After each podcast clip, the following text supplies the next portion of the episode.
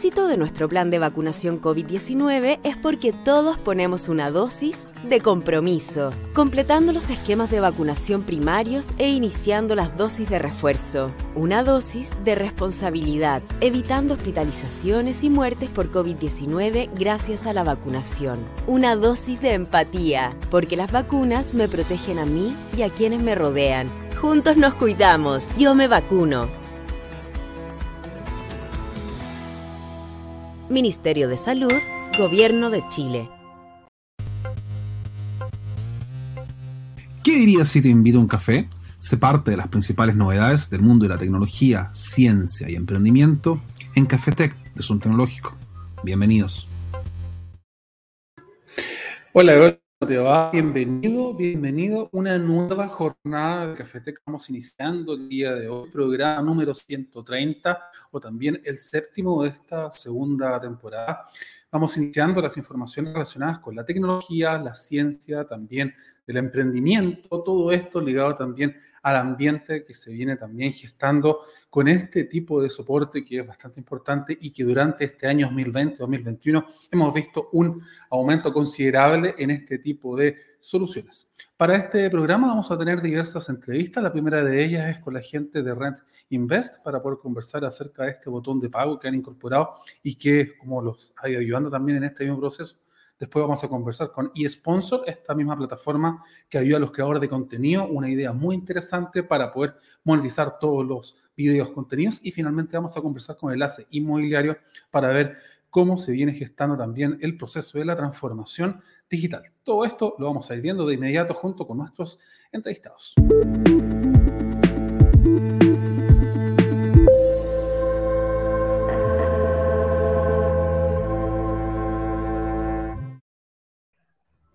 Justamente le doy la bienvenida a Juan Pablo Contreras, que es de Rent Invest, para poder conversar acerca de este botón de pago digital que ellos han incorporado en su plataforma y estos avances en materia de digitalización también vinculados con la tecnología, algo que en este año 2021 hemos visto aquí un avance. ¿Cómo le va? Bienvenido a Tecnológico.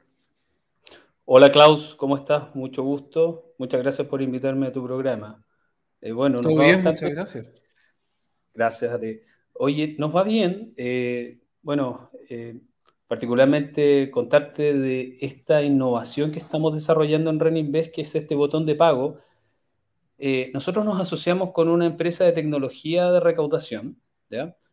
para darle solución a todos nuestros clientes y particularmente lo que vamos a conversar hoy día un poco es el, este botón de pago que elimina de alguna manera el cheque. No sé si tú conoces eh, de estos procesos de compra de propiedades, eh, estas compras de propiedades en verde o en blanco que se pagan en muchas cuotas, en general las inmobiliarias son eh, bastante reticentes a tomar decisiones respecto de, de, innovación y de innovación digital, por supuesto. y particularmente en el tema de los cobros, nos costó bastante convencer a algunos de nuestros partners, ¿ya? Pero, pero logramos eh, entrar con un par de inmobiliarias que aceptaron reemplazar los cheques por estos botones de recaudaciones digitales. Eh, y en esa misma línea, por ejemplo, ¿cuál es el desafío? Quizá esta necesidad de digitalizar los procesos, de ir avanzando en este proceso de transformación digital también asociada a la inmobiliaria. ¿Por qué se hace también necesario hacer este tipo de actualización? Y sacar estos cheques, como tú decías, y transformarlo todo en un proceso mucho más digital, mucho más rápido y quizás también hacerlo desde cualquier teléfono o cualquier plataforma que esté conectada a Internet. Bueno, eh, es multifactorial. Sin duda que hoy día el mundo vive conectado, eh, el cambio se produjo, ya, ya nosotros no, no estamos pensando en utilizar una chequera, que para las inmobiliarias sigue siendo algo necesario porque es un documento al cual ellos confían, y estamos pasando de un mundo que es un mundo eh, de hace unos 20, 15 años atrás, donde todas las bases estaban sólidas también y de alguna manera yo entiendo a, a, todos los stakeholders que están relacionados, que son las inmobiliarias, ¿cierto? Que quieren mantener el control de la recaudación, pero por otro lado está todo el mundo digital y esta digitalización que, que ya vino, que ya llegó y que solamente se va a seguir asentando, y aquí lo que necesitamos como, como industria es entender que hay que eliminar las fricciones en los procesos de compra para aumentar la celeridad con la que se realizan. Y en ese sentido, hoy día hay una cantidad importante de incertidumbres en el ambiente respecto de ciertos temas de inversiones. Esto lo que viene a hacer es a ayudar a aquellos tomadores de decisiones a hacerles fáciles las cosas. Y una de las cosas que les hace fácil es la recaudación fácil, trazable, medible, segura. Nosotros también en Reninvest trabajamos con eh, un estudio de abogados que estudió muy bien este producto y que les propuso una solución llave en mano a las inmobiliarias. Y por eso hemos tenido este tremendo éxito. Ya son casi 10 inmobiliarias las que trabajan con nosotros y estamos recaudando ya tres proyectos con cuotas que eh, superan las 36 cuotas. O sea, hicimos que nuestros clientes dejaran de hacer 36 cheques. Y eso fue para nosotros fantástico porque aceleró nuestro proceso de venta. Genial. Y en esa misma línea, ¿cómo es la industria inmobiliaria versus esta situación financiera? Hay que ir actualizando estos procesos, ir quizás agilizando el tema de los pagos. ¿Cómo ven ustedes? Eh, ¿Cuánto se demoraron quizás los clientes en hacer este cambio de chip, en hacer este cambio de mentalidad y darle la oportunidad a los mismos usuarios de ir utilizando las plataformas digitales como este botón de pago que tú mencionabas? Buena pregunta, Klaus. La verdad que desde el punto de vista de los clientes, fue automático, o sea, lo recibieron súper bien. Ellos lo único que estaban esperando era dejar de hacer cheques. Me incluyo como cliente, yo soy al mismo tiempo eh, un cliente de estas plataformas, eh, por tanto, la adopción fue inmediata. El problema, como te comentaba, pasa por el otro lado, por el lado de las notarías, eh, todo lo que es bancario, conceptos, conceptos que que nuevamente vuelvo a poner el énfasis en eso, nosotros los comprendemos y los valoramos y asimismo entregamos soluciones diseñadas para que todo funcione. Trazabilidad, eh, accountability y, y, en el fondo asegurarle a las inmobiliarias y a los clientes que el proceso va a ser transparente y trazable. Así que, eh, no, continúa, disculpa. En simple, este botón digital lo que viene a hacer es una plataforma interna que permite ir eh, trazando lo que va haciendo cada empresa con su sistema de pago, eh, se va vinculando quizás con su misma plataforma. Cuéntame un poco ahí cómo va trabajando eh, con cada inmobiliaria, se puede personalizar quizás, se le puede ir añadiendo información, quizás haciéndolo con tarjetas de crédito, de débito, sistema WebPay, no sé ahí cómo funcionará el sistema. En simple, esta es una plataforma muy maleable, ¿ya? Que primero que todo, de cara al cliente que va a consumir, o sea, que va a pagar, le presenta todas las alternativas de pago, ¿ok? WebPay, Match, Kisku, Kipu, eh, Servipack, transferencia, lo que quiera, ¿ya? Se democratizan los pagos también aquí. Exactamente, o sea, eh, nosotros también utilizamos esta plataforma en Reninvest. Nosotros somos administradores de renta residencial y recibimos más de mil arriendos todos los meses y lo hacemos a través de esta misma plataforma, ¿ya? Y casi un 80% de la gente que nos paga lo hacen con Banco Estado. O sea, la digitalización... Con la típica tarjeta, claro, con la típica cuenta RUT. Eh. La, la digitalización llegó para quedarse y en ese sentido se democratizó ya. Ya no, ya no es como que estamos pensando que va a pasar esto, ya pasó, ya pasó hace tres años, cuatro años. Ahora hay que, hay que asumirlo como industria. Eh, por tanto, volviendo a esta solución, dispone todos los medios de pago para los clientes y para las inmobiliarias es una solución eh, que se puede integrar. ¿Cómo se puede integrar? Esta solución es una plataforma de cobro que por un lado dispone los medios y recauda, y por el otro lado le deposita a las inmobiliarias en la cuenta corriente donde ellas indican, porque muchas inmobiliarias tienen más de un proyecto, pero además se integra con sus ERPs, o sea, a través de APIs, ¿cierto? Es capaz de integrarse a la ERP de cada una de las inmobiliarias. Tiene los datos de los clientes. Por un lado, tiene los datos de los clientes de la inmobiliaria y las cuentas corrientes. Por tanto, lo que hace es recaudar, entregar respaldos de recaudación, ¿cierto? Comprobantes, y por el otro lado va y entrega un reporte de las platas recibidas durante el día y el área financiera de la empresa en cuestión tiene un montón de ahorros, porque lo que tienes que pensar es que antes administraban 36 cheques por 200 departamentos, podían llegar a ser 7.000 papelitos, que además en esos 7.000 papelitos no podían haber ningún tipo de errores y cuando los fueran a depositar al banco, o sea, tener una persona que físicamente los guardara, tesorero, los controlara, los fuera a depositar, ninguno de esos fallara, ¿no? O sea, la cantidad de información y de valor que está agregando esta plataforma es eh, incuestionable. Por eso y hay paréntesis, también baja el nivel de cobranza que se viene realizando porque es todo directo, es todo inmediato a través de este botón de pago, porque antiguamente con los cheques estos podían estar protestados, podría haber algún tipo de problema con ellos. Mira, piensa que un cheque tiene al menos ocho campos que tú tienes que llenar sin equivocarte. Ahora multiplica eso por 36 si es que te tocara ir a comprar un departamento en blanco y, ya te estoy hablando de que no quieres hacerlo, ¿no? Entonces, esto eliminó la fricción y aceleró el proceso de cobranza y además eh, le dio seguridad a las áreas de tesorería de las empresas que van a ir a contratar el servicio, pero por el otro lado le da total transparencia a aquel que quiere pagar, porque también la plataforma permite contratar PAD o PAC. Por tanto, si tú quieres hacerlo todos los meses, lo haces todos los meses. Pero si quieres dejarlo contratado, ningún problema. La plataforma también te permite online contratarlo sin tener que ir a tu banco. Por tanto, no te tienes que mover, lo puedes hacer. Mira, en este minuto yo estoy en Europa dando esta conferencia y hoy día yo pagué mis cuotas de mis propios departamentos que yo compré a través de mi propia plataforma. Genial. ¿Puedes esperar un poquito? No te preocupes. Esas son las cosas de. Del vivo. De estar en vivo, ¿no? Sí. Justamente le quería preguntar acerca de esta posibilidad de democratizar los cobros, de ir asociando otro tipo de cuentas, por ejemplo, estas tarjetas de prepago que también se pueden ir incorporando, la misma cuenta vista que uno tiene o cualquier otro tipo de soporte, permite también ir agilizando este tipo de proceso, ir vinculando la cuenta que yo tenga y a fin de cuentas expandir el uso de este tipo de plataforma a cualquier tipo de usuario. ¿no?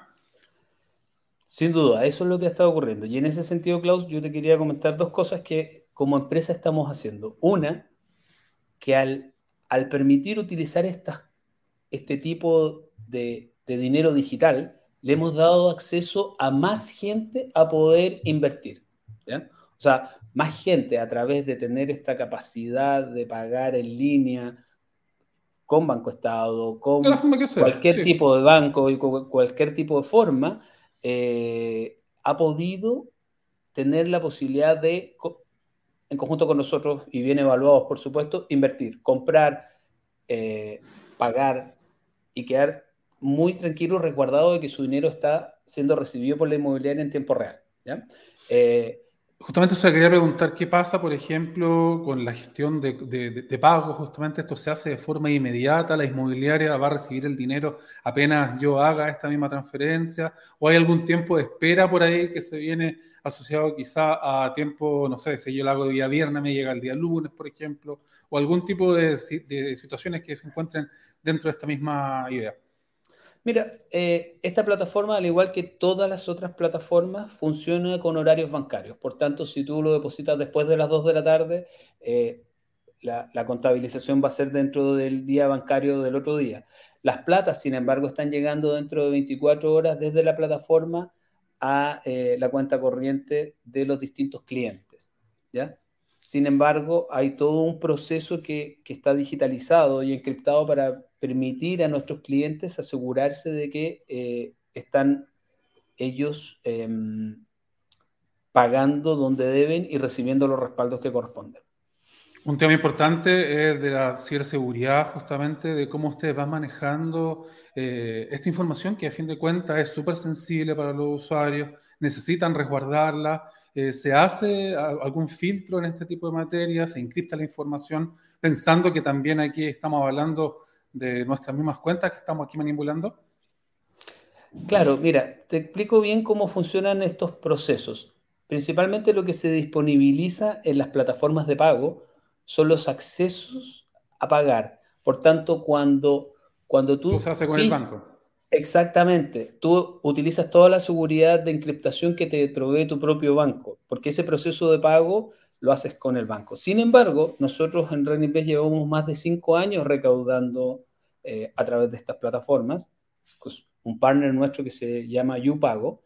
Eh, y estas plataformas nos han ayudado a recaudar más de 5 mil millones de pesos durante este periodo sin fallas. ¿ya?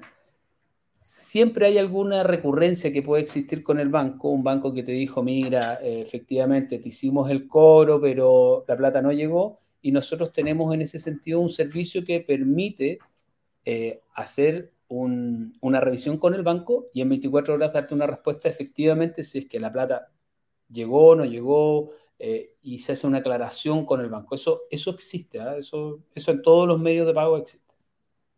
Y ahí, por ejemplo, ¿cuáles son los principales beneficios que están vistos con la transformación digital? Me estabas comentando, por ejemplo, de esta eh, posibilidad de agilizar los procesos, pero esto también me imagino que se traduce en mayor trazabilidad para los usuarios, para la misma inmobiliaria, conocer en detalle también la información de los usuarios y hacer toda una idea más personalizada, una oferta más personalizada para ello, ¿no?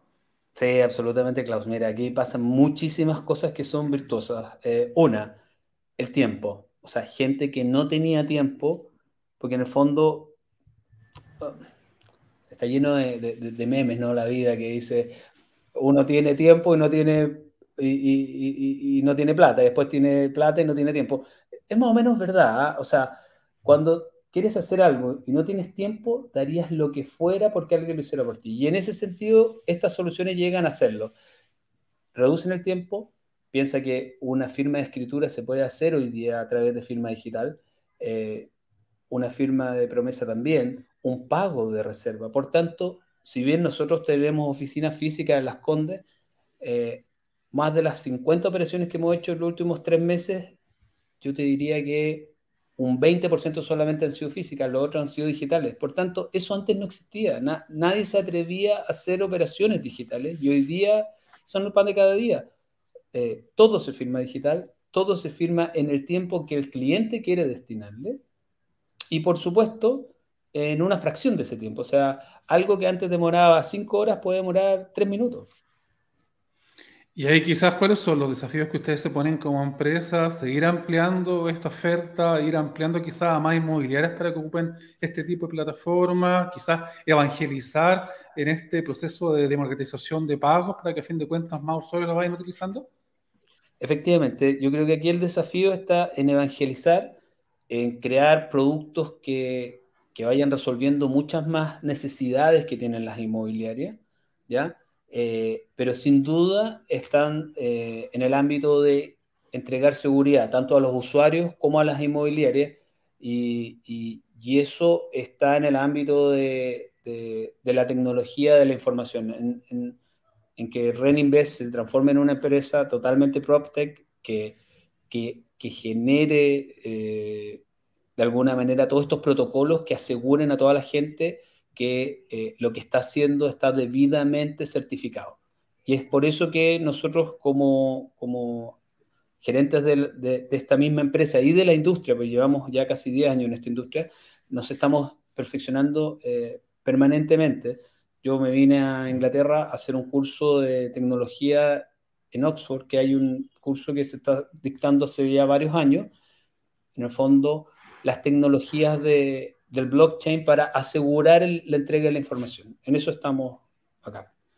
Genial. Eh, ya finalmente para ir eh, cerrando la entrevista, eh, comentar, quizás saber su impresión de esta misma ley FinTech que se viene también en el Congreso, que se está manipulando por parte del gobierno para poder generar este tipo de vínculos con monedas digitales, con este tipo de empresas que están relacionadas con la banca digital. ¿Usted cree que es algo positivo para que la industria también avance en este tipo de posibilidades, en este tipo de democracia financiera?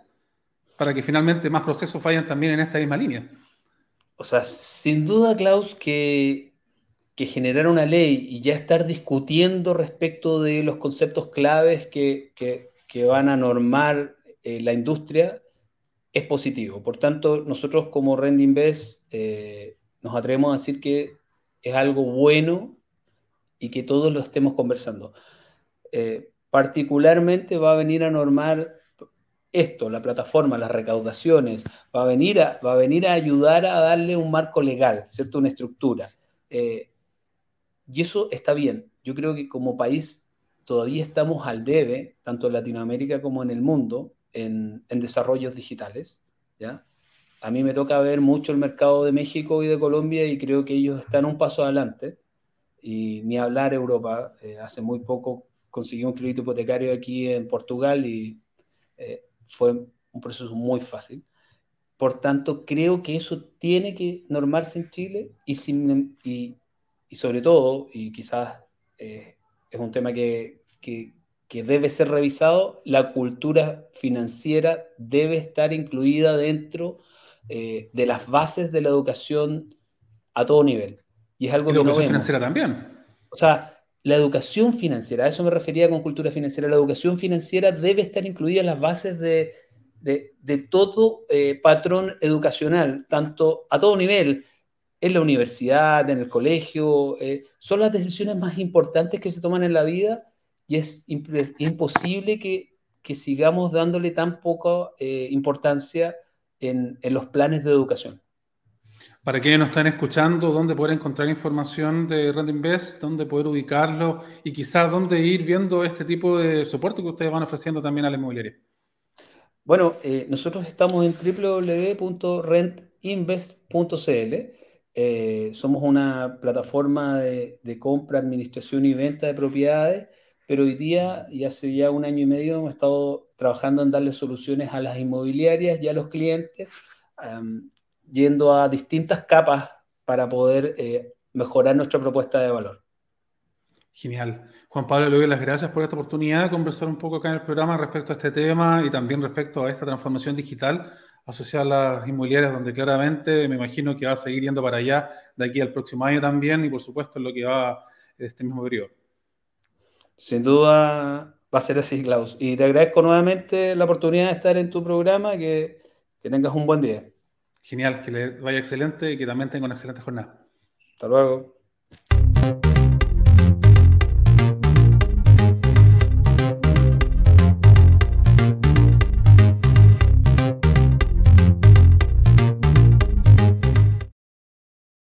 Seguimos repasando las distintas informaciones de la ciencia, de la tecnología, del emprendimiento. Estamos haciendo esta emisión por nuestro canal de YouTube de Zoom Tecnológico, también por el Facebook Live y por supuesto también en nuestro sitio web donde ahí puedes encontrar diversas noticias, eh, columnas de opinión y también esta misma transmisión que vamos haciendo día a día este programa y a usted gracias al apoyo de Budahost, este hosting para empresas. Este primer año es completamente gratuito, te da la posibilidad también de ir acercando tus distintos proyectos de forma digital y también en el menor tiempo posible. También estamos con nuestros amigos de Buda Mail para poder crear estas hermosas campañas de email marketing y también, por supuesto, ir acercando todo este proceso digital que es muy importante para poder conseguir nuevas ventas e ir haciéndolo también todo de la forma mucho más optimizada. Iniciamos este primer bloque de informaciones y te vamos a comentar acerca del metaverso y cómo se viene este crecimiento económico mundial. Estamos hablando acá de un tema bastante relevante, considerando también eh, lo que supone este próximo año y los que van a venir. Una de las fechas importantes es este mismo año 2022 porque se van a analizar y se van a revelar cuáles son las claves para poder hacer este metaverso un driver económico y también desarrollo de negocio. A fin de cuentas, la realidad aumentada, la realidad virtual, busca también adoptar este metaverso, llevarlo también a distintas oportunidades, ir generando nuevos modelos de negocio y también ir aportando eh, de forma efectiva la forma de poder monetizar todos este tipo de procesos en esta misma industria se habla de que para el año 2030 el metaverso va a acumular el 10% de las ventas de lujo, concretamente algo así como 50 mil millones de euros, una cifra bastante importante considerando también la situación financiera que estamos viviendo. Por ejemplo, Fortnite organizó recientemente una actuación del artista Travis Scott y también Massive Attack, en donde también se eh, organizó este mismo evento por Minecraft distintas plataformas que están utilizando este metaverso y que están utilizando también la realidad aumentada, la realidad virtual, para poder ampliar esto llevarlo al siguiente nivel y obviamente ir generando estos vínculos con la tecnología. Importante lo que va ocurriendo en esta misma modalidad. Ya después de esta próxima entrevista te iré contando más detalles para poder generar este tipo de vínculo y también acercarnos al tema tecnológico que nos depara también para esta misma edición. Vamos a seguir hablando de justamente distintos temas, eh, cómo poder monetizar también tus distintos contenidos, todo esto a través de la plataforma de eSponsors. Ellos son una misma plataforma que busca ser aquí un aliado para los creadores de contenido e ir girando este vínculo con ellos para que puedan aquí ir girando otro tipo de enganche con ellos e ir haciendo distintas campañas que los puedan ir ayudando en ir asociando este tipo de eh, soporte. Nosotros el día de ayer también nos creamos una cuenta ahí para poder conocer esta plataforma, eh, generar nuestro propio link e ir trabajando también en esta misma dirección para poder tener aquí este tipo de soporte recurrente e ir girando ahí campañas nuevas que te las hacemos comentando en los próximos episodios.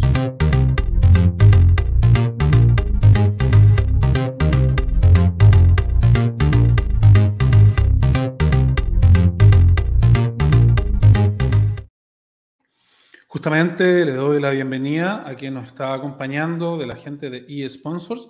¿Cómo te va? Bienvenida a Zoom Tecnológico. ¿Cómo anda tu jornada? Hola Klaus, hola. Bien, ¿y tú cómo estás? Todo bien, muchas gracias.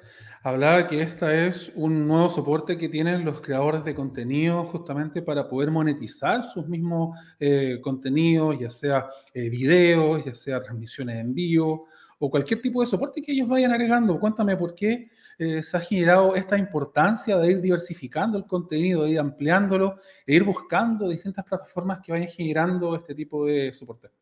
Bueno, es un tema muy curioso porque Sponsor eh, nace en abril especialmente porque parte del equipo tuvo una predicción de que el tema de la economía de creadores iba a tener un crecimiento, un auge exponencial, cosa que está ocurriendo ahora. Y es un tema que empezó a salir a mediados del 2020, 2021 se empezó a hacer muy popular, que es para explicar el fenómeno de que los creadores están haciendo mucho dinero, de que hay personas que crean contenido, que hacen streaming, cosplay, que están generando mucho ingreso, y a las personas que le, interesa más eh, la inversión y todo ese tipo de, cosas, eh, empezaron a ponerle un ojo y hacer investigaciones y ahí nace el Creator Economy. Pero la verdad es que en función de lo que escribe el Creator Economy, que es el crear, el generar ingresos a través de tu audiencia, de tu comunidad, viene desde, desde hace años, desde hace años. De hecho, diría que es difícil encontrarle un punto de inicio.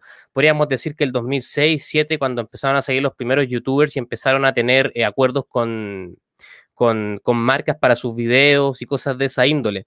Pero pero esta necesidad viene ahora porque la gente se está dando cuenta y está empezando a valorar un trabajo que efectivamente es costoso de hacer, requiere mucha dedicación y le ofrece algo a una audiencia que la, que la gente está dispuesta a pagar al fin y al cabo le están entregando entretenimiento, le están entregando información, le están entregando algo de que emocionarse en algunos casos, y no se refiere solamente y únicamente a la creación de contenido. En el caso de sponsor, nosotros también hemos eh, ayudado a deportistas, ahora estamos trabajando con ajedrecistas, incluso. Hemos ayudado a, de kickboxing, de, de ajedrez, de de, la tapeza y más. O sea, eh, también da, la posibilidad para ese tipo de cosas. No, se cierra solamente a lo que es la creación de contenido, los videos o ese tipo de cosas.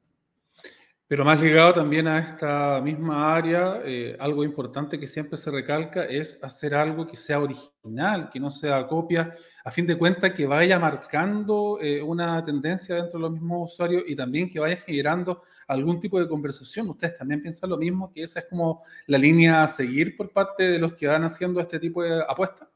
¿Has escuchado alguna vez de Mr. Beast? Sí, sí. Mr. Beast, youtuber ultra, hiper, mega, super, duper magno. ¿Tú sabes cuál es uno de, los, de las claves número uno de por qué él logra lo que puede hacer, los números? No cuenta. No tiene, no tiene competencia. Y ahí va muy ligado. Propio, claro. Si no tiene competencia, nadie puede hacer lo que hace Mr. Beast. Entonces, lo que dices de la originalidad es muy cierto cuando uno busca crecer. Es completamente real de que si uno quiere crecer, tiene que ofrecer algo único y que, obviamente, claro, a nivel, o sea, Mr. Beast está en otro nivel de dinero que ya pero cuando uno, cuando uno crea contenido tiene que buscar un punto diferenciador que otro creador de contenido probablemente no lo pueda ofrecer de la misma forma y así uno va a poder crecer y va a poder conseguir una comunidad, un nicho y gente interesada que solo tú puedes entregar. O sea, la originalidad es muy importante en lo que es esto para crecer y más aún también cuánta dedicación uno le pone, cuánta comunidad crea para poder eh, generar los ingresos, para que la gente esté dispuesta a donarte.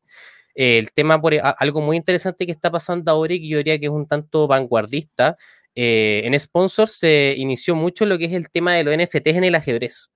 Pablo Salinas vendió una, una de sus mejores jugadas a, a un NFT de sus mejores jugadas a un millón de pesos hace poco. Y ahora recién están empezando a aparecer más como temas de NFT y el ajedrez, el NFT.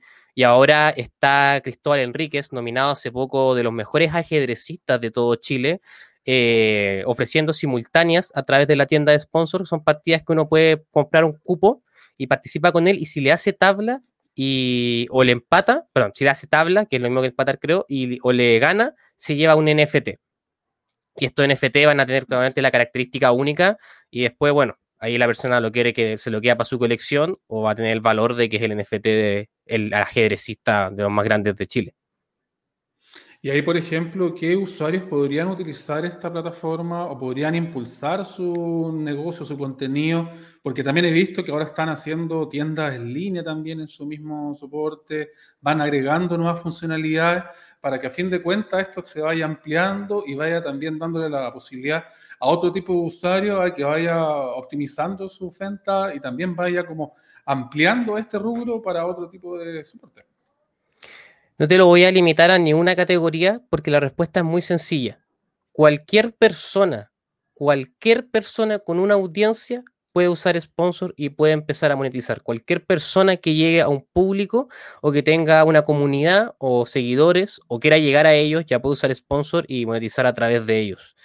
Eh, esto quiere decir, nosotros lógicamente nos enfocamos en lo que son categorías de creación de contenido, aparte del deporte está el, si nos queremos ser más específicos, está la ilustración, eh, el, streaming, los VTubers, que son como una, una, una categoría que nace del streaming, eh, los influencers, em, cosplay, que también es una categoría muy fuerte en sponsor, y eh, escritores, de devs, y no me acuerdo específicamente el nombre de todas las categorías, pero al fin y al cabo cualquier persona que tenga alguna u otra forma una audiencia puede usarlo. Y, ahí depende la herramienta que más le acomode, porque al fin, al fin del día lo que nosotros queremos, y creo que es algo que nos diferencia harto de, la competencia, es que no queremos ser... Em, una herramienta de donaciones, una herramienta de suscripciones. Queremos ser herramientas para lo que el creador necesite. Queremos ofrecerle varias opciones para que él haga lo que más le acomode, como una especie de e-commerce. Queremos que el creador diga, voy a usar sponsor solamente para recibir donaciones, o voy a usar sponsor para crear campaña, o voy a usar sponsor para vender en la tienda, o lo voy a usar para tener planes de suscripciones mensuales, lo que él quiera, que sea como el espacio, el espacio del creador para monetizar con su audiencia de una forma personalizada que se adecua a su contenido. De hecho, ayer yo me creé una cuenta justamente para este canal y me di cuenta que la moneda disponible era la moneda chilena y que permitía también ir generando este tipo de vínculos con la moneda local, algo que es muy importante considerando también los distintos eh, usuarios que uno puede tener y básicamente cómo también quiere hacer aquí este contenido, ya sea con pagos recurrentes, pagos mensuales o algún tipo de plataforma que uno quiera aquí ir eh, sumando. Bueno, no se, no se limita solamente a la moneda chilena. Tú lo ves en la moneda chilena porque eres de Chile y la gente de Chile va a ver tu, tu página en esa moneda. Pero si tú te metes a alguien de la página Argentina, México, Brasil, tú lo vas a ver en dólares. Y ahí si alguien te quiere donar en dólares, tiene la posibilidad de usar PayPal y si te quiere donar desde Chile, puedes hacerlo de Mercado Pago. Mercado Pago funciona dentro del mismo país y PayPal de manera internacional. Y ahora estamos trabajando en un nuevo método de pago que yo creo que la va a romper porque es algo completamente novedoso que va a permitir desde que cualquier parte de Latinoamérica, eh, yo de Chile le pueda donar a alguien de, de, México, por así decirlo, incluso hasta con mi cuenta RUT, que es algo que, que no, no, no, no se ofrece mucho hoy en día. Yo creo que verdad va a marcar una diferencia muy grande. Tú hacías mención a crear comunidad. ¿Cuál es el llamado que se hace desde eSponsor para quienes nos están escuchando y quienes tengan esta idea de ir haciendo este tipo de monetización de contenido? ¿Es atreverse e ir buscando algún tipo de soporte o quizás darle la vuelta al contenido que ellos van haciendo para poder llegar aquí este tipo de ideas, este tipo de nuevo contenido? Es una pregunta muy interesante porque es algo que conversamos tanto en sponsor que hay una gran diferencia de lo que es el Creator Economy afuera en el extranjero. Estamos hablando de, países anglosajones en comparación acá en Latinoamérica. Una diferencia brutal y clave, que hace que el Creator Economy hoy en día en Latinoamérica esté en pañales. Va creciendo exponencialmente, pero está en pañales. ¿Y cuál es la diferencia? Que es la cultura que hay en, detrás del, de valorar el trabajo y atreverse a monetizar. En Estados Unidos, por ejemplo, es mucho más común que un creador pida dinero, diga que se suscriban si les gusta mi contenido, háganlo. ¿Crees el cuento? ¿Ah? Creerse el cuento, a fin de cuentas. Creerse el cuento. De, hecho, mismo hay un blog que yo escribí que era sobre eso, que se, que, se titulaba eh, que iba a creerse el cuento. Cuando yo, uno inicia eh, a crear contenido pasa mucho esto que nosotros llamamos el síndrome del apocamiento, que es una especie de síndrome del impostor, pues el síndrome del impostor es cuando uno llega al éxito y no se lo cree. El síndrome del apocamiento es no creer que tú vas a llegar al éxito, que pasa mucho, como pensar, no, nadie me va a querer donar, estoy chiquito, ¿para qué voy a hacer esto? Tengo pocos seguidores, pero al fin y al cabo, si no lo hacen, no vas a tener tus seguidores. Uno tiene, yo siempre digo, uno tiene que creerse el cuento como tú dices y actuar como una persona eh, con, alcance, con harto alcance, porque al fin y al cabo así vas a generar interacciones y va a llegar gente. Eh, y también entenderle a la gente que los números no lo son todo, no lo son todo. Eso es como un, eso es un, un mito brutal que hay dentro de todo esto de que es la, los creativos y, los, y los talentos, que piensan que muchos seguidores es igual a éxito. Y eso no es así uno de nuestros mantras de sponsor, por así decirlo, y, una y un mantra quizás del crédito de economía en general, es que un verdadero fan vale más que un millón de seguidores. Bueno, mil seguidores, tampoco no es tan extremo. Pero un verdadero fan, al fin y al cabo, es la persona que está dispuesta a ponerte dinero, a pagar por tu contenido, a suscribirte, a apoyarte y a estar en tu, en tu comunidad. Y un verdadero fan es el único que al fin y al cabo te va a generar ingresos. Yo he visto casos yo he hablado con muchos creadores, he estado viendo con muchas personas y hay casos de gente con ciento y algo mil suscriptores, por ejemplo, 300 mil suscriptores y no generan ni un peso porque no tienen verdaderos fans, hacen contenidos nomás masivos que llega la gente y ahí se queda. En cambio, conozco un caso de un canal de YouTube chileno que a mí me encanta, se llama Colemono, mil suscriptores hace más de mil dólares al mes. Ellos para mí son un claro ejemplo de, que, de eso.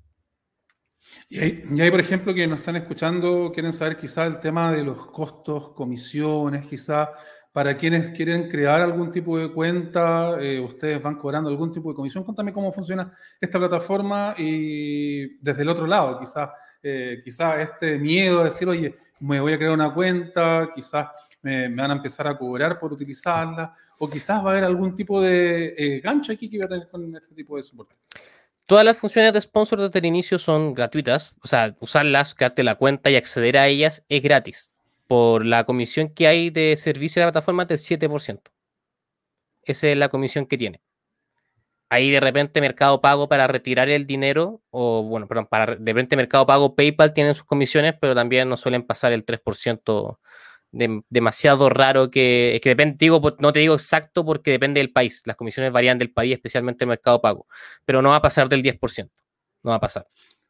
Y ahí, por ejemplo, ¿cómo es el tema de la privacidad de datos? Quizá un tema que también es súper importante, considerando que esta información igual es sensible y obviamente que hay que tenerla resguardada.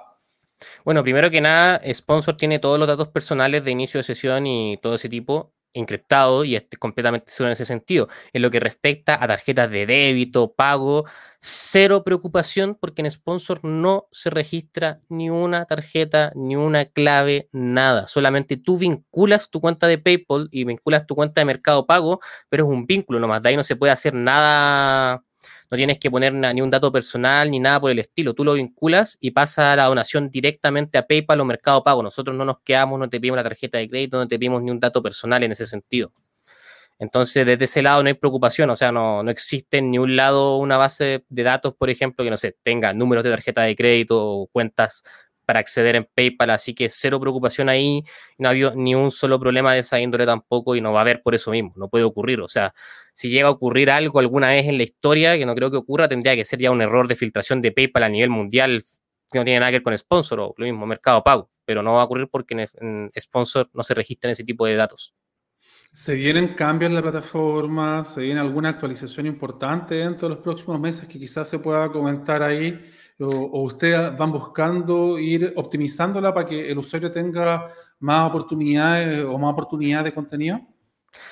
Primero, el primer cambio importante que se viene ahora es el que te comenté, que es el método de pago, que va a ser un game changer, un game changer, em, bien importante, por lo que te comenté, va a tener una facultad bastante única en lo que es este tema en, en la competencia.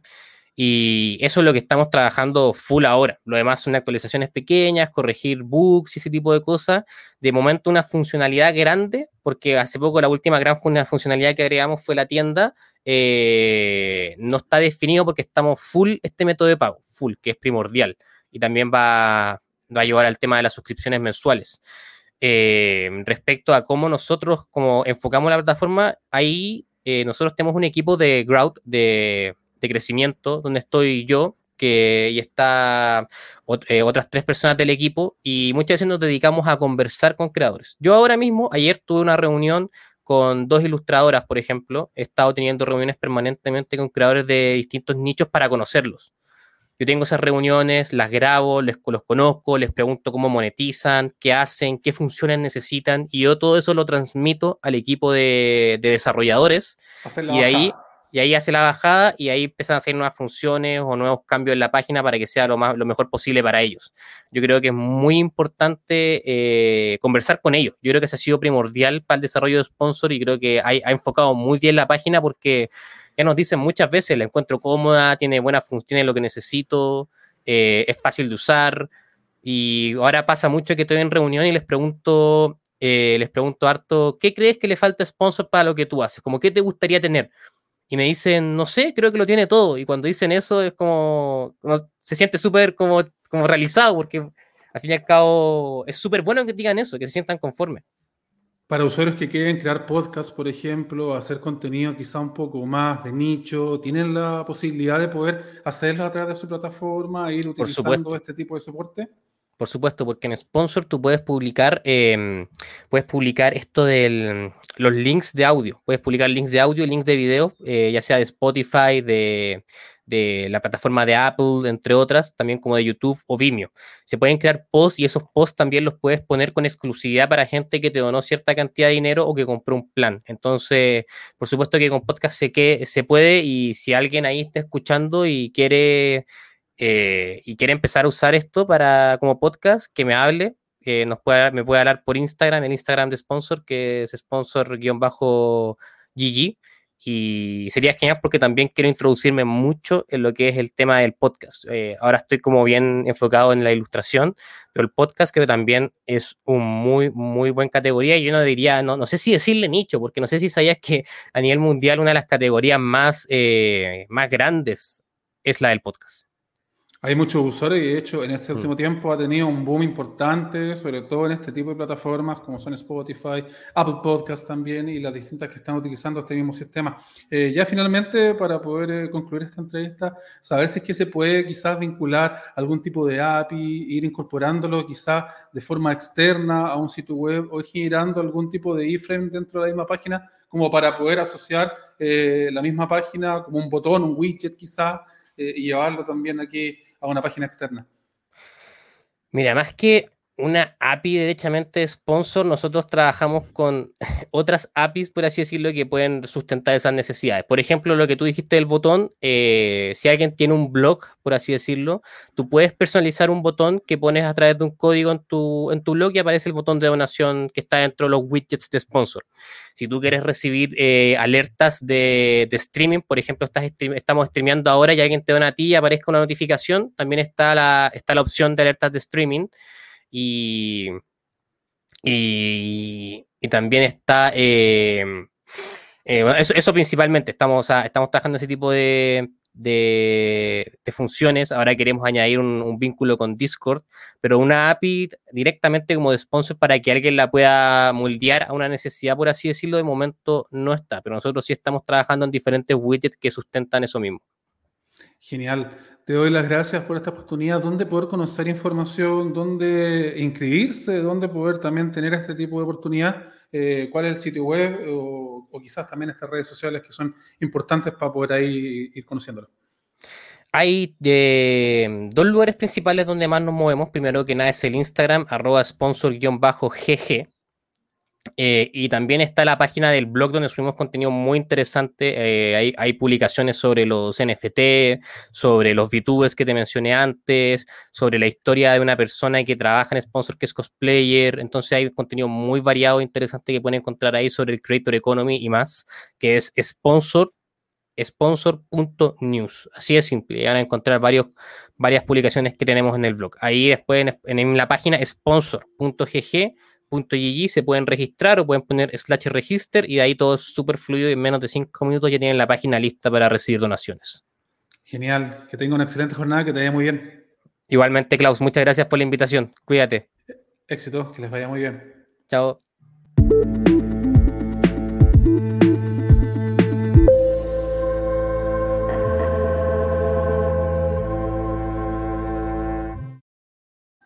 Interesante la entrevista ahí con la gente de eSponsor. Ya a eso de las 11 horas está planeada la entrevista con la gente de Enlace Inmobiliario.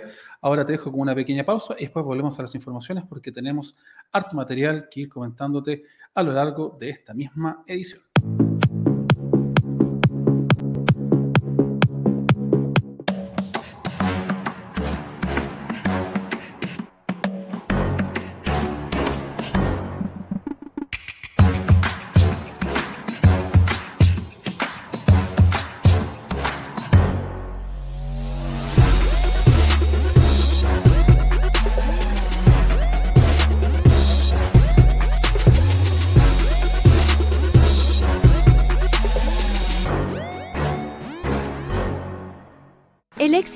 Nuestro plan de vacunación COVID-19 es porque todos ponemos una dosis de compromiso, completando los esquemas de vacunación primarios e iniciando las dosis de refuerzo. Una dosis de responsabilidad, evitando hospitalizaciones y muertes por COVID-19 gracias a la vacunación. Una dosis de empatía, porque las vacunas me protegen a mí y a quienes me rodean. Juntos nos cuidamos. Yo me vacuno. Ministerio de Salud, Gobierno de Chile.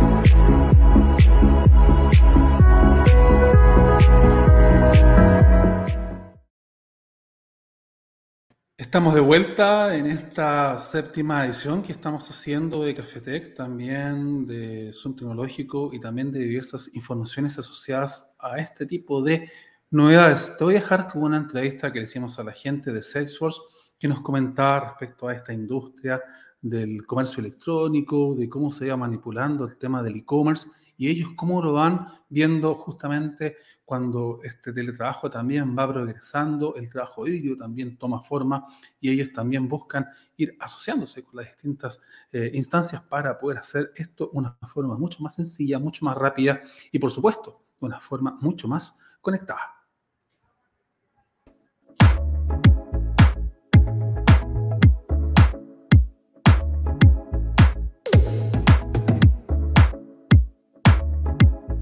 Estamos hablando con Marina Nicola del área de Salesforce justamente para poder conversar acerca de distintas materias que están vinculadas con la tecnología, con el área digital y sobre todo con este impacto que ha tenido importante este año 2020-2021, sobre todo pensando en el comercio electrónico y también en estas tendencias de los trabajos. ¿Cómo le va? Bienvenido a Tecnológico. Hola Klaus, un gusto y bueno, saludar a todos los que nos están viendo en este momento. ¿Cómo entender el boom que ha tenido el e-commerce, el comercio electrónico? ¿Cómo poder eh, tomarle el pulso a este tipo de información y cómo lo ven ustedes desde el área también, que son especialistas en este tipo de materia? Bueno, en realidad todo lo que empezó a partir de la pandemia, que ya venía generándose, pero eh, se aceleró y se potenció, hizo que hoy las experiencias de compra eh, aceleren todos los que son canales digitales. Eh, y las ventas de e-commerce, ya sea con sitios propios, terceros, marketplace o hasta incluso redes sociales. Y creo que esta tendencia que, se aceleró con pandemia hace que también ahora los consumidores se hayan acostumbrado a la flexibilidad, a la personalización y hasta incluso a la optimización de sus tiempos, llevando esta experiencia en el digital, ¿no? Que no significa que, va a dejar de em, existir el presencial, sino que al contrario, se van a complementar ambas experiencias, ¿no? Entonces hay que ver cómo transformamos esas experiencias digitales y las complementamos con las presenciales también. Em, nosotros tenemos un estudio en Salesforce que se llama State of Commerce y vemos que eh, las empresas lo que están es viendo un grandísimo crecimiento de todos sus desarrollos y sus iniciativas que anteriormente a veces eran full presenciales al digital. ¿no? Y cómo se están invirtiendo no solamente en tecnologías, sino también en los soft skills que requieren los equipos para poder gestionar estas nuevas experiencias. ¿Y cuál es la importancia de un, de un CRM? ¿Cuál es la importancia que tiene ir generando este tipo de plataformas y a fin de cuentas también empoderarse de este tipo de tecnología y sobre todo de los distintos conceptos que ahí están involucrados? Porque a fin de cuentas una empresa también busca hacer este proceso de digitalización pero también que este camino sea el más rápido y, por supuesto, ir ganando este tiempo que uno tiene para que, a fin de cuentas, todos los procesos digitales también sean eh, mucho más efectivos.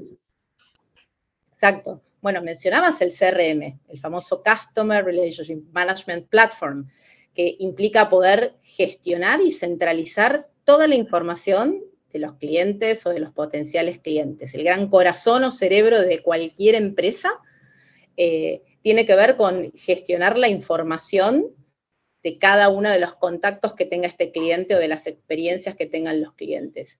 Esto cada vez es más eh, relevante para las organizaciones, poder visualizar, poder centralizar y no tener disgregada esa información en diferentes lugares, que todos los equipos, los equipos de ventas, atención al cliente, comerciales, incluso de marketing, accedan a esa información, hace que después la experiencia que se entrega a los clientes y hasta incluso la relevancia o la personalización van a ser claves para quedarse retener a ese cliente y para llevar una experiencia satisfactoria, ¿no?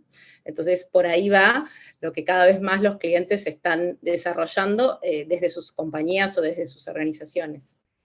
Y ahí la pregunta que siempre se hace es que cualquier empresa, por grande, por pequeña que sea, tiene la posibilidad o la capacidad de ir sumándose a estos CRM. Eh, ¿Existe esta flexibilidad, por ejemplo, este tipo de sistemas para poder abordar estas pymes que están también con tanta fuerza en este último tiempo, como para poder también agilizar estos procesos de venta? Sí, sí, y, cada vez son más y, se aceleró mucho más. Era, eh, y es imposible poder escalar un negocio sin poder tener centralizada esta información que mencionaba, y o centralizar todas las fuentes de información, de facturación, de, las sucursales o de sus oficinas.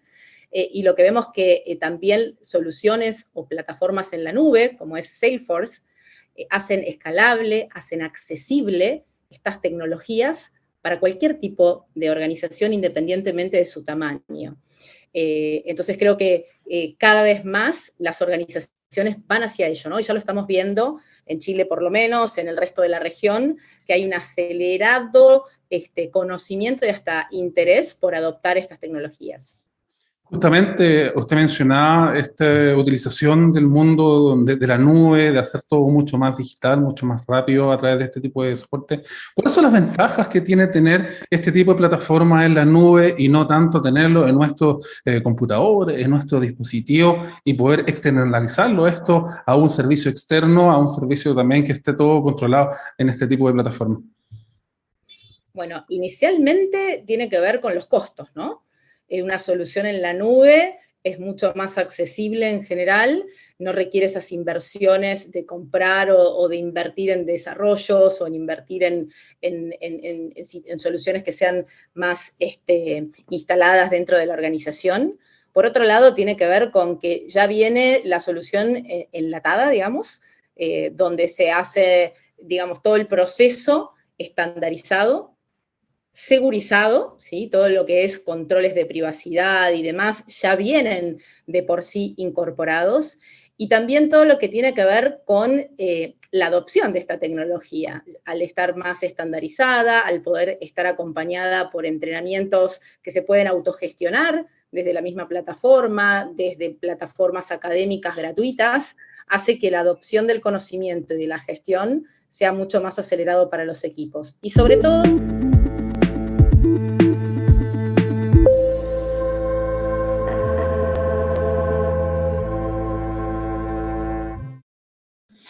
Estamos de vuelta ya con las informaciones. Ahí pasaba una entrevista que está disponible en nuestro canal de YouTube con la gente de Salesforce para poder hablar acerca del comercio electrónico, del boom que ha tenido también el tema tecnológico y cómo lo han ido abordando ellos a través de sus distintas plataformas. Justamente vamos a ligar lo tecnológico con enlace inmobiliario. Nuestro próximo entrevistado, eh, Rodrigo Krebs, justamente nos está eh, apoyando justamente para poder conversar un poco acerca de este asistente virtual que ellos han ido utilizando en su misma plataforma para poder ir digitalizando estos procesos e ir haciéndolo de forma mucho más rápida.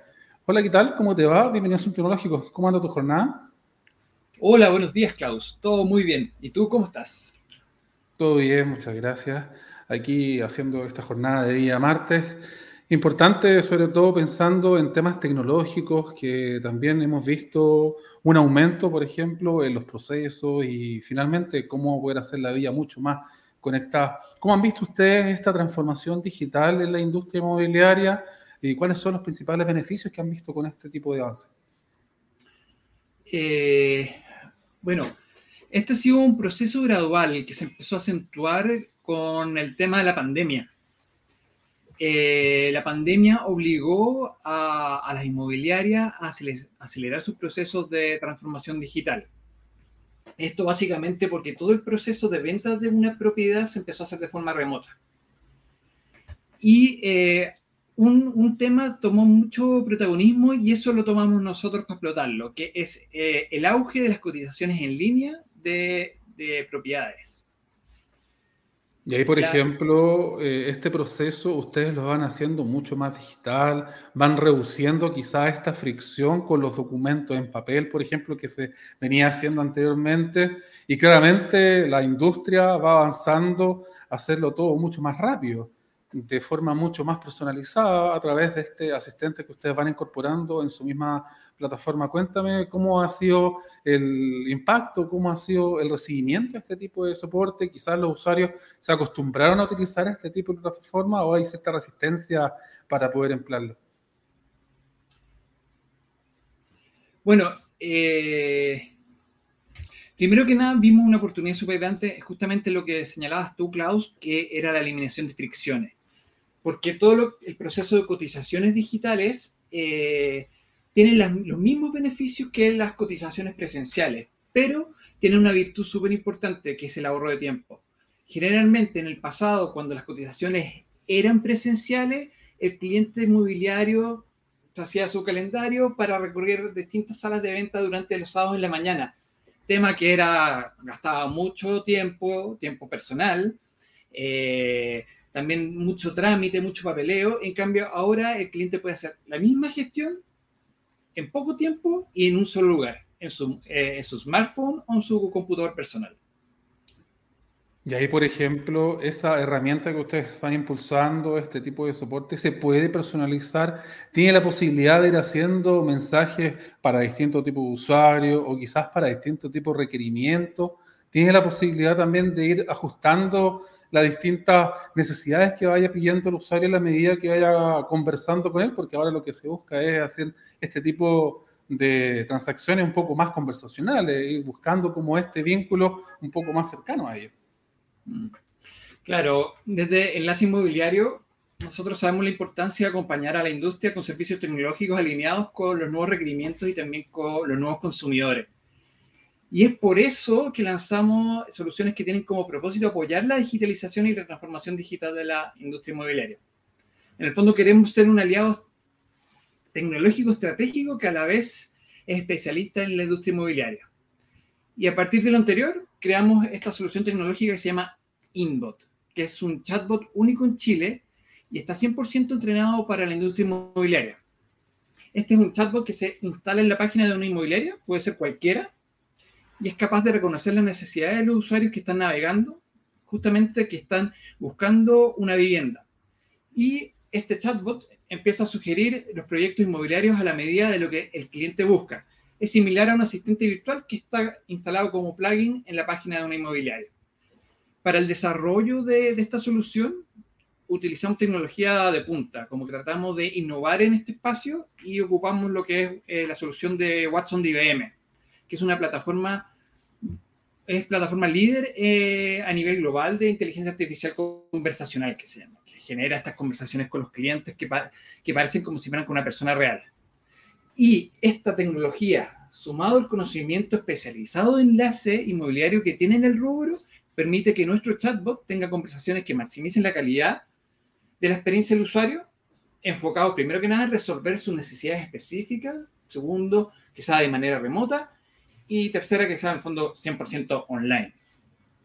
Y desde que ustedes van aplicando este tipo de plataforma a la distintas inmobiliarias, ¿han tenido algún tipo de reporte de ir viendo cómo ha ido funcionando esta plataforma? Quizás cuáles son eh, los principales hallazgos que han ido encontrando en este tipo de soporte o algún tipo de estadísticas que ustedes puedan decir, oye, este chat realmente está funcionando y está haciendo un apoyo para la inmobiliaria.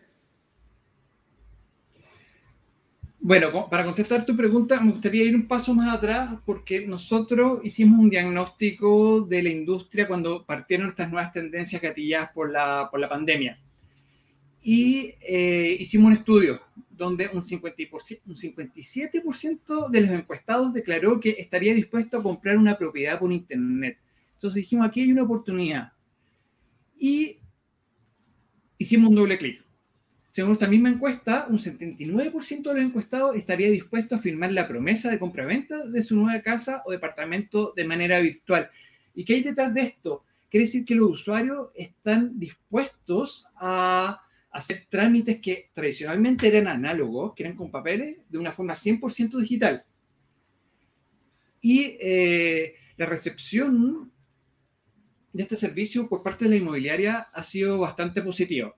Esto porque, primero que nada, eh, nos metimos en un espacio donde nos transformamos en aliado estratégico de las inmobiliarias desde el punto de vista tecnológico y los estamos ayudando a eficientar sus procesos. Nuestra herramienta entrega la posibilidad de comunicar, que las inmobiliarias se comuniquen con los clientes 24/7 de manera eficiente, ya que como va recomendando exactamente aquello que los clientes necesitan, en función del entrenamiento que tiene la plataforma, que fue entrenada con conversaciones reales. Y esto marca un diferenciador súper importante. Entonces, como resumiendo tu, consulta, la percepción de las inmobiliarias ha sido súper positiva porque al final les estamos resolviendo un problema que, tenían, que venía de antes de la pandemia. Eh, una cosa que siempre hacen los mismos usuarios es que este tipo de asistentes, finalmente yo nunca estoy conversando con las personas. Llega un momento en que esta posta la toma algún usuario, persona, algún usuario físico o siempre yo voy a estar conversando con un robot, entre comillas, como poder hacer este ejemplo. Eh, ¿Hay algún momento en que este tipo de soporte pasa al siguiente nivel, quizás para preguntas más específicas, o tengo la posibilidad de tomarlo directamente como una persona tradicional? ¿no? Eh, exactamente. Como esta herramienta la entrenamos con conversaciones reales, Después, al hacer eh, análisis sobre estas conversaciones reales, nos dimos cuenta que un porcentaje importante de las consultas son estandarizadas en función a, a ciertas inquietudes específicas que tienen los clientes durante el embudo de compra. Pero justamente nosotros con esta herramienta le vamos contestando de forma automática a los clientes este tipo de consulta, que puede ser eh, horarios de atención, ubicaciones de salas de ventas, características de los proyectos, disponibilidad de stock, Y en base a eso vamos generándole un, un score al cliente. Y en algún minuto nos damos cuenta que el cliente pasa este score. Entonces ahí el cliente ya clasifica para que sea derivado a un cliente real, o sea, perdón, a un, a un ejecutivo real que ya lo atiende con ya las necesidades específicas ya para empezar a cerrar el negocio. Entonces, un, un, gran beneficio que tiene esto de cara a la inmobiliaria es que le ahorramos harto, hartas horas hombre de atención al cliente, a los ejecutivos de venta, permitiendo que los ejecutivos de venta se dediquen a lo más importante que ellos tienen que hacer, que es justamente vender. ¿Y cuáles son los principales beneficios que tiene este chatbot? ¿Ustedes cómo lo ven en esta oportunidad de ir ajustando esta tecnología eh, disruptiva, innovadora, pensando también en este tipo de procesos? O sea, eh, primero que nada es una herramienta que está entrenada y que sigue aprendiendo. Una vez que implementamos este chatbot inbot en la página de las inmobiliarias, eh, el chatbot empieza a aprender a partir de los clientes de la inmobiliaria. Entonces se personaliza mucho de acuerdo al perfil del proyecto. Eso es súper importante. Porque no, se siente la respuesta genérica, sino más, personalizada como al segmento específico. Otro tema que es súper importante, que como todo chatbot funciona 24/7. Pero aquí hace sinergia con las salas de venta, que generalmente tienen horarios como bien reducidos. Entonces al final se da, se da como la ilusión de que la sala de venta está abierta 24/7. Usted me comentaba tercero, que... ¿no? Ah, disculpe, disculpe, sí. No, y tercero, permite estandarizar los procesos. Detectamos que un dolor importante que tienen las inmobiliarias es justamente que no tienen en todos los casos como bien ordenado el proceso de venta. Entonces, al poner herramientas tecnológicas que involucran el proceso, ayudamos a la inmobiliaria a que profesionalice sus procesos de venta. Usted comentaba que son este partner eh, estratégico, partner tecnológico para la misma inmobiliaria. Eh, ¿Se hace aquí un acompañamiento, seguimiento con las mismas inmobiliarias, quizás esta evangelización de la tecnología para que ellos vayan eh, tomando más forma a este mismo proyecto, le vayan dando forma quizá a la personalización de la misma respuesta o quizá algunos tips como para que ellos se empoderen de este tipo de soporte? Sí, eh, nosotros tenemos un acompañamiento en todo el proceso de instalación y después de explotación de la herramienta. En instalación es justamente todo lo que es implementación en la página web, que es un proceso bastante simple, que nos lleva más de 24 horas para que ya la herramienta esté funcionando. A partir de eso, eh, nosotros vamos generando reportes en línea de la performance de la herramienta. Entonces, el, por ejemplo, el gerente de venta de la inmobiliaria tiene un tracking minuto a minuto de lo que está pasando gracias a la herramienta. Y tercero, en Enlace Inmobiliario nosotros tenemos un departamento de postventa que está, que está preocupado justamente de velar por el éxito del cliente en su proyecto de transformación digital y en este caso en la explotación de la herramienta Inbot. ¿Cómo ven ustedes el tema de las tendencias eh, para el mercado inmobiliario? ¿Cree que este tipo de soporte tecnológico vaya aumentando, se vaya ampliando? O, quizás cuáles son quizás sus ideas ya para este 2022, empezar a quizás a potenciar la plataforma a otro tipo de proyectos, ir llevándola a otro tipo de rumbos. Cuéntame ahí qué es lo que están haciendo ustedes también como para ir potenciando su misma eh, idea. Desde Enlace Inmobiliario seguiremos entregando las mejores soluciones para que quienes ofrecen viviendas y financiamiento, como lo son las empresas inmobiliarias y la entidad financiera, se acerquen al cliente con estas herramientas tecnológicas. Y yo creo, o sea, estamos convencidos de que esta tendencia llegó para quedarse. En el fondo no vamos a tener una marcha atrás, vamos a vivir en un mundo híbrido que tiene una parte importante virtual y una, una parte importante real. En el futuro es muy probable que el cliente normalice el hecho de hacer distintos trámites de compra inmobiliaria a través de Internet, para quizás finalmente llegar de forma física a la inmobiliaria ya para formalizar el negocio. El cliente igual siempre va a querer ver físicamente el producto, porque sí. mal que mal, el cliente está haciendo la, quizá la compra más importante de su vida. Pero estas herramientas tecnológicas se transforman justamente en lo que tú mencionas antes, eh, en una forma de ir eliminando fricciones en el embudo y haciendo todo esto mucho más expedito. Y en esa resistencia al cambio, ¿qué es lo que están haciendo ustedes como para, para poder evangelizar su plataforma, invitar a más usuarios a ir utilizándola, quizás se hace ahí acompañamiento con distintos usuarios para decirle, oye, a través de la tecnología puedes ir reduciendo este tipo de procesos e ir haciéndolo todo mucho más rápido, mucho más práctico. Bueno, nosotros somos de la postura de, y vamos educando a, nuestro, a, nuestros clientes inmobiliarios, en que, como dicen por ahí, eh, lo que no se mide no se gestiona. Entonces nosotros le abrimos los ojos a, a, nuestro, a, nuestros clientes inmobiliarios justamente en ser data driven, es decir, ir viendo los indicadores, ir viendo cómo mejora su performance al ir tomando ciertas decisiones que involucran tecnología. Y esto justamente para ir pavimentando el camino hacia el futuro. El tema de los datos, si bien uno puede hablar de datos y parece simple, instalar esa percepción dentro de las inmobiliarias no, no, no, es un trabajo fácil porque requiere un, un, cambio cultural profundo, como pasar de, de, la gestión por percepciones a la gestión por datos. Pero nosotros, nuestro rol es justamente entregar herramientas para que esto suceda. O sea, les, abrimos distintas ventanas inmobiliarias para que vayan entendiendo cómo mejoran sus procesos gracias a contar con datos. Quienes nos están escuchando, ¿dónde pueden encontrar información respecto a las inmobiliarios? Quizás eh, cuáles son sus redes sociales o dónde van también eh, detallando este tipo de información, este chat eh, virtual, este asistente virtual que ustedes están también disponiendo para los distintos, para los distintos proyectos que están disponibles. A ver, a nosotros nos pueden encontrar en internet.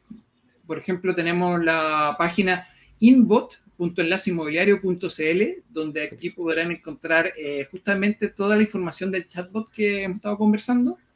Pero también si se meten en enlaceinmobiliario.cl, eh, en la sección de sitio corporativo, pueden ver todo el abanico de soluciones que ofrecemos para el mercado inmobiliario, siempre ligados a la tecnología. Genial. Eh, Rodrigo, le doy las gracias por esta oportunidad de conversar un poco acerca de este tipo de soporte, de esta transformación digital asociada al mundo inmobiliario y cómo también van implementándola con este chat virtual, con este inbot que viene también aprendiendo por cada acción que uno viene realizando. Muchas gracias, Klaus, por la invitación. Un gusto. Genial, que tenga una excelente jornada, que les vaya muy bien. Igualmente, adiós. Chao, chao.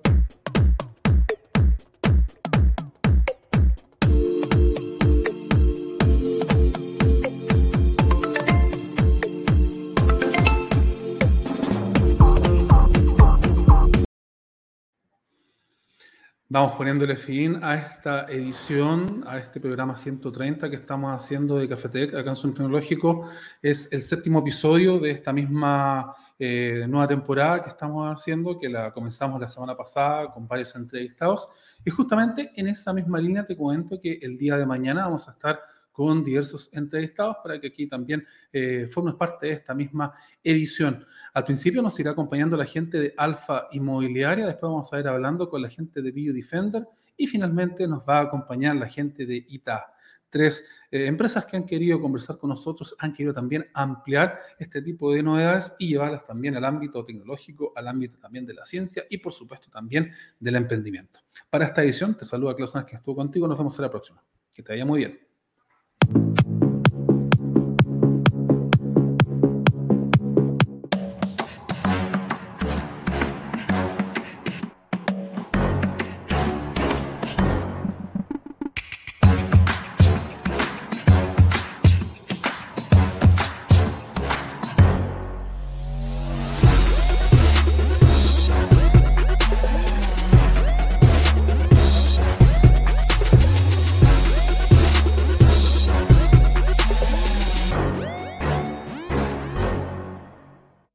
De nuestro plan de vacunación COVID-19 es porque todos ponemos una dosis de compromiso, completando los esquemas de vacunación primarios e iniciando las dosis de refuerzo. Una dosis de responsabilidad, evitando hospitalizaciones y muertes por COVID-19 gracias a la vacunación. Una dosis de empatía, porque las vacunas me protegen a mí y a quienes me rodean.